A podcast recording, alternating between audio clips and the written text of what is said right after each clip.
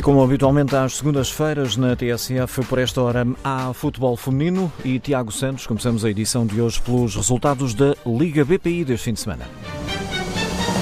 E o Sporting venceu o futebol Benfica Fofó e voltou a aumentar a vantagem na liderança da classificação da Liga BPI Zona Sul. Nesta primeira fase tem três pontos de vantagem esta equipa das Leões, que em sete jogos venceu os sete até agora no eh, campeonato. Este sábado, vitória então no terreno do Fofó por 3-0. Golos de Carolina Mendes, ela que bisou nesta partida, e ainda de Ana Borges, fez o outro golo para as Leões, ela que até começou no banco este jogo. Se mandou-se o Sporting esta sétima vitória no campeonato, 43 golos marcados, apenas 3 golos sofridos, 3 pontos de vantagem sobre a equipa do Benfica, que já derrotou nesta fase, nesta primeira fase, a fase regular do campeonato na Zona Sul. Estamos a duas jornadas do fecho eh, desta primeira fase do campeonato. Na Zona Sul há uma outra troca de, na classificação geral. O Marítimo subiu ao terceiro lugar da tabela, estava na quinta posição. A equipa insular que está agora então numa, na posição de acesso à segunda fase tem 15 pontos, mais dois do que Estoril Praia e a equipa do Torriense. Isto depois do Marítimo ter vencido por 2-1 a formação do Amora. Telma Encarnação e Eliana Amado marcaram os golos para a equipa do Funchal.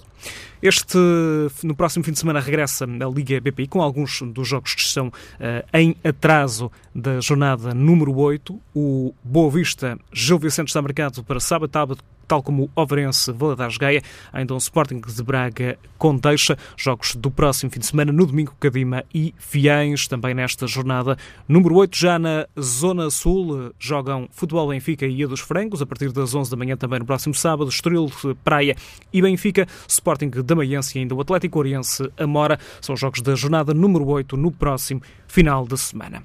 Na Taça de Portugal, primeira eliminatória com um duelo entre Rio Ave e Vitória, com vantagem para os vilacontenses por 2-1.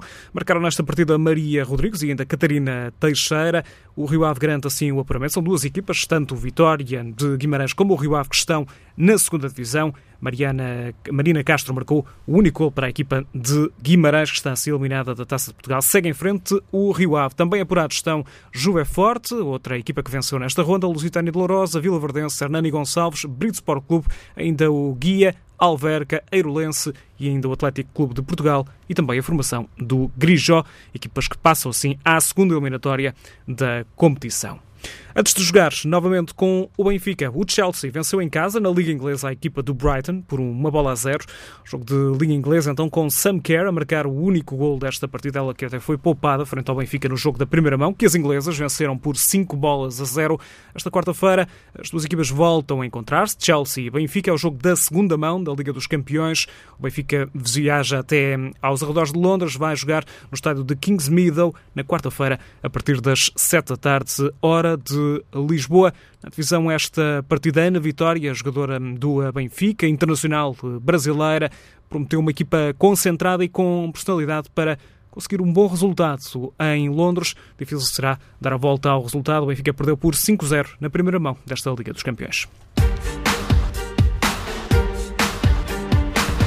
TSF Futebol Feminino numa edição de Tiago Santos.